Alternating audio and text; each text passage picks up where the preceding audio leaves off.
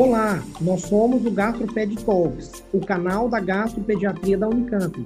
Nós somos Dr. Lucas Rocha Alvarenga, doutora Natasha Silva Sandi e doutora Maria Ângela Belomo Brandão.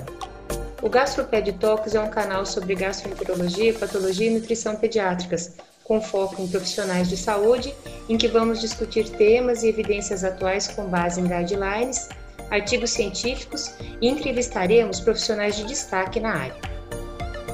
Dentro do nosso tema de doença inflamatória intestinal de início muito precoce, eu vou apresentar o guideline, que é o position paper da ANASPGA, sobre avaliação e manejo dos pacientes com doença inflamatória intestinal de início muito precoce, que às vezes eu vou falar via o IBD só para facilitar. Então, é um guideline que está publicado no JPGN no ano passado.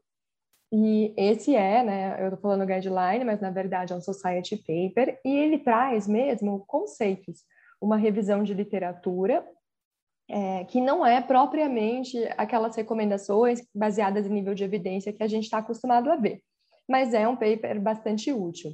E ele objetiva discutir o fenótipo da, da VOIBD e delinear que, qual é a avaliação laboratorial, endoscópica e histológica que a gente deve fazer desses pacientes, assim como definir quais fatores devem desencadear a investigação de uma imunodeficiência uh, nesse grupo de, de crianças e revisar os testes imunológicos e genéticos que a gente deve realizar para identificar o diagnóstico subjacente. Então, dessa forma, eles querem ajudar o gastroenterologista pediátrico a também reconhecer quando um paciente deve ser encaminhado para um centro especializado. Algumas definições bem básicas, então, a DI de início muito precoce é aquela que se apresenta em crianças menores do que seis anos e é um tema de importância crescente porque a incidência é crescente, está muito bem documentado, sobretudo nos países industrializados, em países de primeiro mundo, mas também é uma realidade que a gente vê no, no nosso país. E estima-se que entre 6% e 15% de todas as doenças inflamatórias intestinais em pediatria comece antes dos seis anos esses pacientes têm, sem dúvida, um risco aumentado de ter uma doença monogênica. De certa forma, descreve-se que tradicionalmente eles têm um fenótipo distinto, com um curso de doença que tende a ser mais grave e refratário, mas abre-se um parênteses para dizer que, conforme a gente diagnostica esses, esses distúrbios cada vez mais frequentemente, a gente também tem aquele paciente que tem um fenótipo que, na verdade, não se distingue de outra forma da doença inflamatória intestinal dita clássica. Então, ainda na classificação da doença, quando esse diagnóstico é feito nos primeiros dois anos de vida, a gente chama isso de DI do lactente, e antes de 28 dias de vida, a gente até fala em doença inflamatória é, neonatal. Né? Mas entre 2 e 6, que seria o grupo propriamente de DI de início muito precoce, que não se classifica de outra forma. 40% desses pacientes têm pancolite na inflamação. E quando a gente vê esse acometimento pancolônico, isso deixa ainda mais difícil né, aquele diagnóstico, é, aquela distinção entre as formas clássicas de colite ulcerativa e Crohn. O outro ponto é que essa a extensão da doença é, e a localização da doença, elas podem mudar e progredir ao longo do, do, do, dos anos, e existem alguns autores que dizem que a gente nem deveria tentar classificar esses pacientes entre Crohn e retocolite, que a gente só deveria chamar eles de doença inflamatória intestinal de início muito precoce, para manter isso em mente, né? Porque às vezes a gente pode se queimar de chamar é, um paciente de retocolite e depois mais tardiamente aparecer a doença de Delcado. É, por conta dessa, dessa alta porcentagem de pancolite, a DI dita não classificada é diagnosticada com uma frequência muito maior nesse grupo de crianças menores do que 6 anos, quando se compara aquelas que têm doença inflamatória de início mais tardio. A genética e a genômica vão ter um papel muito importante para apoiar o diagnóstico dessas crianças, e uh, estima-se que até um quinto das crianças com menos de 6 anos tem a doença monogênica. Quando esse paper foi publicado, eu falava assim mais de 50 genes, mas uma outra referência que eu vou apresentar para vocês já diz que são 75 hoje reconhecidos. é, os exo, o exoma ou os painéis direcionados de sequenciamento, eles vão ser centrais na abordagem diagnóstica, mas eles não substituem o que a gente precisa fazer antes disso. Consideram-se que são pistas clínicas para a doença monogênica uh, se o início da doença é menor de dois anos, ou seja, DI do lactente, se houver doença perianal, sobretudo se muito grave, um histórico de infecções de repetição ou de outras doenças autoimunes e ah, na presença de dermatites ou rachas cutâneas. Ainda existem algumas características histológicas que podem ser sugestivas de uma determinada condição ou grupo de condições. Então, como eu falei, tem uma referência agora ainda mais atual, falando apenas sobre genômica nas doenças inflamatórias intestinais monogênicas. Esse tema ganha muita importância e ele, esse paper fala que existem três principais áreas de crescimento quando a gente fala de genética. A genética complexa, baseada nas centenas de variantes de risco né, de doença poligênica, essas são variantes relativamente comuns. A genética dessas doenças inflamatórias intestinais monogênicas, que é rara, e a farmacogenética, que pode nos ajudar a otimizar o tratamento das crianças. É, um número crescente de doenças monogênicas raras tem sido identificados, apresentando-se com uma inflamação intestinal que, na verdade, mimetiza a doença inflamatória intestinal, é o IBD-like. Né? Talvez, no futuro, a gente não chame isso de doença inflamatória intestinal, eles ressaltam aquela questão de que o fenótipo sozinho não distingue a doença inflamatória intestinal clássica da monogênica, e que as tecnologias de sequenciamento que os gringos chamam de última geração, que inclui o painel de sequenciamento direcionado, o exoma e o genoma, devem fazer parte da avaliação rotineira dessas crianças, sobretudo aquelas com doença inflamatória intestinal de início muito precoce. Lembrando que diferencia-se bastante essas três ferramentas que eu acabei de citar. Sequenciamento, né, de, de, um painel de sequenciamento, ele tria um número limitado e bastante variável, dependendo do painel que, tá, que a gente está falando, pode ser algo entre dezenas de genes até algumas centenas. O exoma vai investigar variantes em aproximadamente 20 mil genes, enquanto que o genoma investiga ao redor de 3 milhões de, de pares de bases. É, não existe evidência para recomendar mais fortemente o sequenciamento do painel, o, o, painel de sequenciamento versus o exoma, porque a gente não tem estudos bons de custo-benefício. O genoma, ele ainda tem um papel bastante limitado, mas ele tem a sua importância porque a gente sabe que é, variantes em áreas que, que não são codificadas também podem interferir na expressão genética. Mas voltando para o nosso paper, um, o grupo de, de, doenças monogênicas, eles são classificados, de certa forma, em quatro grandes peças do, do quebra-cabeça, e aqui a gente vai começar a nossa sopinha de letras da, da doença inflamatória intestinal de início muito precoce. Então, nós temos uh, o grande grupo de defeitos uh, da função da barreira epitelial, e que aí é, se destacam, por exemplo, a deficiência de ADAN17, os genes relacionados à via de codificação NEMO, e o TTC7A, que tem sido um, cada vez mais discutido, que pode se apresentar ou com atresias intestinais múltiplas, que seria um paciente de falência intestinal mesmo, ou com um genótipo de doença inflamatória intestinal de início muito precoce apenas, ou mesmo com uma síndrome SCID. Um, outro grande grupo, e que aí tem uma importância epidemiológica bastante importante, seriam os defeitos do reconhecimento e do clearance bacteriano. Um grande grupo de doença granulomatosa crônica está inserido nessa, nessa parte, né? É, Fala-se que a doença granulomatosa crônica, ela é o principal diagnóstico de doença monogênica dentro da doença inflamatória intestinal de início muito precoce. É lógico, tem outros efeitos de fagócitos do burst oxidativo e a gente já reconhece aí alguns genes que podem estar envolvidos nesse tipo de doença. Há também defeitos de motilidade, dos quais os mais conhecidos são as deficiências de adesão de leucócitos, que pode ser do tipo 1 ou do tipo 2. Uh, é, seguindo uh, com coisas que a gente vai ficando, acho que cada progressivamente mais desconfortável, talvez, como gastroenterologista pediátrico, nós temos os defeitos de sistema, do sistema imunológico adaptativo, é, dentre os quais a gente tem a síndrome de Cowden, que é a tumor amartoma relacionado ao gene PTEN. A gente tem deficiência do receptor de IL-7, a gama-globulinemia ligada ao X e a síndrome de Wiskott-Aldrich. cada uma dessas, um, dessas doenças, ela tem uma dica e o imunologista pediátrico ele é um grande parceiro no diagnóstico desse grupo.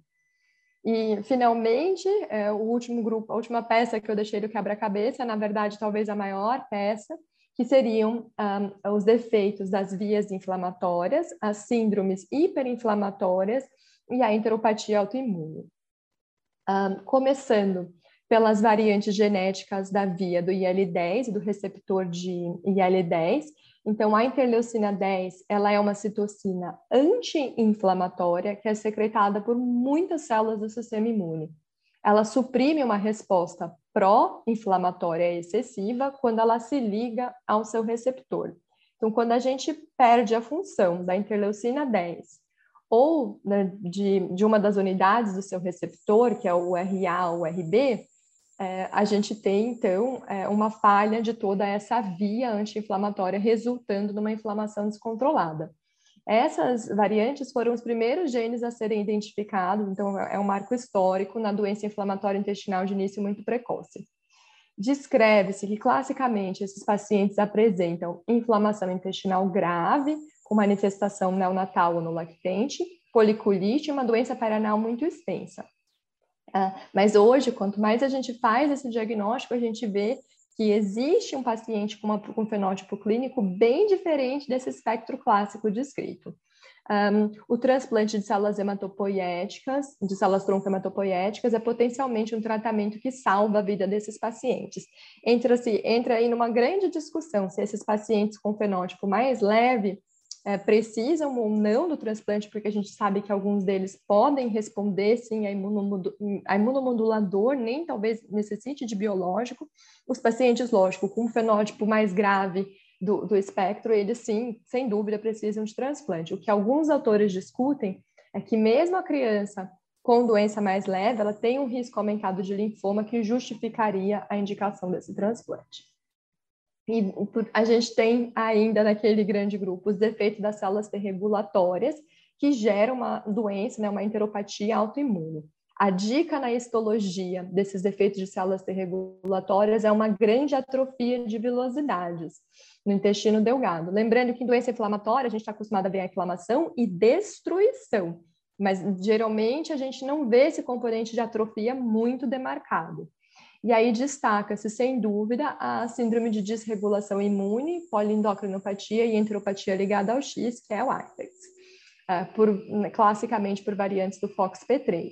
Mas nós já conhecemos, de novo, uma série de genes, né, de variantes que afetam interações de outras citocinas que causam um IPEX-like.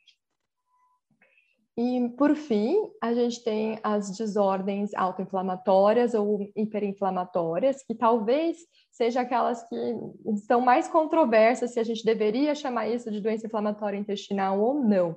Né? De uma certa forma, são consideradas condições que levam a um processo que mimetiza a doença inflamatória intestinal, mas que se apresenta numa idade muito jovem e que vai aparecer no nosso consultório de gastroenterologia pediátrica.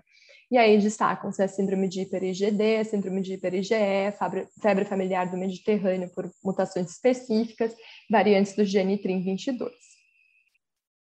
Bom, acabando a sopa de letrinhas, como que a gente vai avaliar esse paciente, né? Como que a gente vai fazer a avaliação diagnóstica para chegar lá? Então, o objetivo, né, as estratégias, elas, elas devem estar focadas em identificar quem são esse subconjunto de crianças que tem potencialmente uma doença monogênica, até um quinto, como eu falei. É, Espera-se que no futuro próximo a gente vai ter mais biomarcadores claros e específicos, mas nós não estamos lá ainda.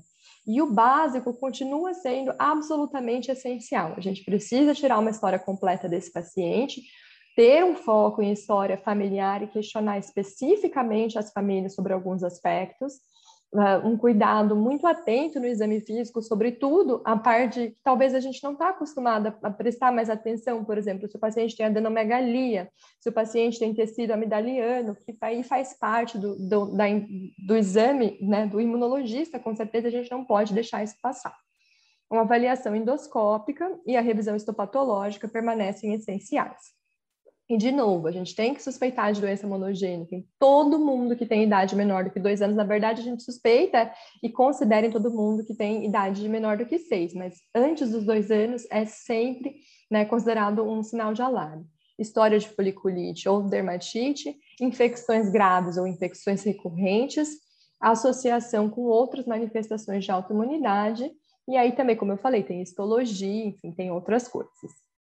Qual que é o objetivo disso? É identificar quem são as crianças que vão se beneficiar de terapias específicas e quem está em risco de complicações que a gente deve ficar vigilante. Então, falei sobre ah, ah, os defeitos relacionados à interleucina 10 e seu receptor. As dicas são o início neonatal ou do lactente e a doença perianal extensa com colite grave. Ah, no caso da de infecções de repetição, de início muito precoce, com manifestações intestinais, seja com ou sem doença perianal, a gente pensa em defeitos do bucho oxidativo, que incluem a DGC e CHIAP. E uma dica de DGC pode ser se há uma história materna de lupus discoide. Então, vale a pena também questionar a mãe uh, quanto a isso, porque as mães carreadoras das mutações, que não têm a doença por ser ligada ao X, tem uh, essa manifestação. Lembrando de complicações, usar anti-TNF num paciente com doença granulomatosa crônica, o defeito do Bush oxidativo, pode ser catastrófico, porque a gente vai jogar a imunidade desse paciente no chão. E uh, no CHIAP, a gente tem que lembrar que esses pacientes podem ter muito precocemente uma síndrome hemofagocítica. Uh, quando a gente está investigando os antecedentes familiares, as coisas que a gente deve buscar são síndrome hemofagocítica, história de autoimunidade, suscetibilidade a infecções e neoplasias. E vale lembrar que muitas vezes um, os familiares eles não sabem que o diagnóstico foi síndrome hemofagocítica, ou talvez nem a equipe que cuidou desse paciente chegou nesse diagnóstico. Então, falar sobre infecção grave, sobre febre persistente, enfim, sobre manifestações atípicas ou quadros que não foram diagnosticados. Algumas formas de doenças monogênicas têm esplenomegalia, adenomegalia, então uma atenção especial um, para essa parte no exame físico. Lembrar que algumas síndromes hiperinflamatórias, elas cursam com aumento de provas de atividade inflamatória, um, muito além daquilo que a gente está acostumado a ver numa doença inflamatória intestinal não monogênica. Outra dica pode ser neutropenia, e leucocitose. E as leucocitoses nos defeitos de adesão de, dos leucócitos podem ser, é, podem inclusive né, parecer reações leucemóides propriamente ditas. Os estudos imunológicos, então ele fala sobre a avaliação básica de imunidade humoral e deficiência de anticorpos que a gente deve fazer em todos os pacientes. Então, todos os pacientes devem realizar uh, um teste de imunoglobulinas, então A, G, M e E, Uh, se tiver idade suficiente, se esse paciente foi vacinado, porque dependendo da idade que essa doença começou, não deu tempo de realizar as vacinas desse paciente, avaliar se tem resposta a antígenos vacinais e o teste da dihidrorodamina. A gente ainda poderia considerar uma avaliação da expressão ou o teste genético para o CHIAP, especificamente direcionado quando há essa suspeita, uh, e a citometria de fluxo ele fala especificamente que um estudo de subpopulação de linfócitos tem que ser apoiado, tem que ser guiado, orientado por um colega imunologista pediátrico, porque é, para a gente falar, estudar subpopulação de linfócitos é que nem a gente falar que a gente vai dar um probiótico para a criança, né? Qual subpopulação você quer estudar? Por quê? Então, isso tem que passar pela avaliação de um especialista. E, como eu falei, a avaliação genética vai incluir esses painéis de sequenciamento e avaliação de exoma ou de genoma, mas com o genoma ele permanece ainda com um papel indefinido. Seria mais o exoma, o genoma seria uma consideração apenas para o paciente que veio com exoma negativo. E ainda, de certa forma, em caráter de pesquisa. O texto destaca que os defeitos genéticos que são mais detectados nesses pacientes e que têm terapias específicas são os relacionados a DGC, receptor de interleucina 10 e CHIAP. e que todos esses pacientes devem pelo menos ser avaliados quanto à possibilidade de transplante de células tronco hematopoéticas. A avaliação endoscópica histológica continua sendo o padrão ouro para fazer diagnóstico em si de doença inflamatória intestinal de início muito precoce, e um bom patologista pode ver algumas coisas além é, da inflamação crônica que podem dar dicas de defeitos monogênicos. Então, a apoptose é mais vista em esqueratose congênita, TTC7A e SCID. Atrofia vilositária, importante, e os linfócitos intraepiteliais nas desordens de células T. E granulomas, macrófagos pigmentados e eosinófilos em DGC. A gente não vê granuloma com maior frequência necessariamente no início muito precoce do que na forma clássica. E, finalmente, a gente tem, então, as terapias direcionadas para os efeitos genéticos, o transplante de células tronco-hematopoéticas para aquelas condições que eu citei, também para os efeitos de células T reguladoras, e a gente tem algumas terapias direcionadas, biológicas ou não, para outros efeitos específicos. Então, é, alguns centros já estão utilizando a batacept ou rapamicina para os efeitos CTLA4 e o LRBA, e nesses efeitos especificamente, em outros efeitos como ponte para transplante. E também um, a anti-interleucina 1 tem sido cada vez mais usada como ponte para transplante nas mais diversas condições. As terapias padrão têm papel ainda na VOIBD e às vezes tem muito papel. Os imunomoduladores, né, metotrexate e azathioprina, podem ser usados como monoterapia, podem ser usados em combo com biológicos. Um, as tiopurinas e o infliximab já têm estudos mostrando que os pacientes com, menos de seis anos precisam de doses mais altas para atingir nível terapêutico. E aí entra o cenário que idealmente a gente teria monitorização terapêutica dessas drogas, que muitas vezes não está disponível para a gente no Brasil. A resposta ao infliximab é documentadamente pior nesses pacientes com, com VOIBD do que aqueles com início mais tardio, e o artigo, na revisão, sugere que se façam doses mais altas, de 10 miligramas por quilo, é, regimes intensificados e intervalos mais curtos, mas não propõe algo prático. Há poucos dados em relação ao uso de vedolizumab, e sabe-se que pela natureza mais refratária da doença, os pacientes podem precisar de, com maior frequência de tratamento cirúrgico. E era isso que eu tinha para apresentar sobre o, o nosso guideline. Obrigado por nos acompanhar. Esse foi um episódio do Gastroped Talks. Estamos no Instagram, gastroped.talks, no YouTube, Gastroped Talks Unicamp, e também na forma de podcast. Até o próximo!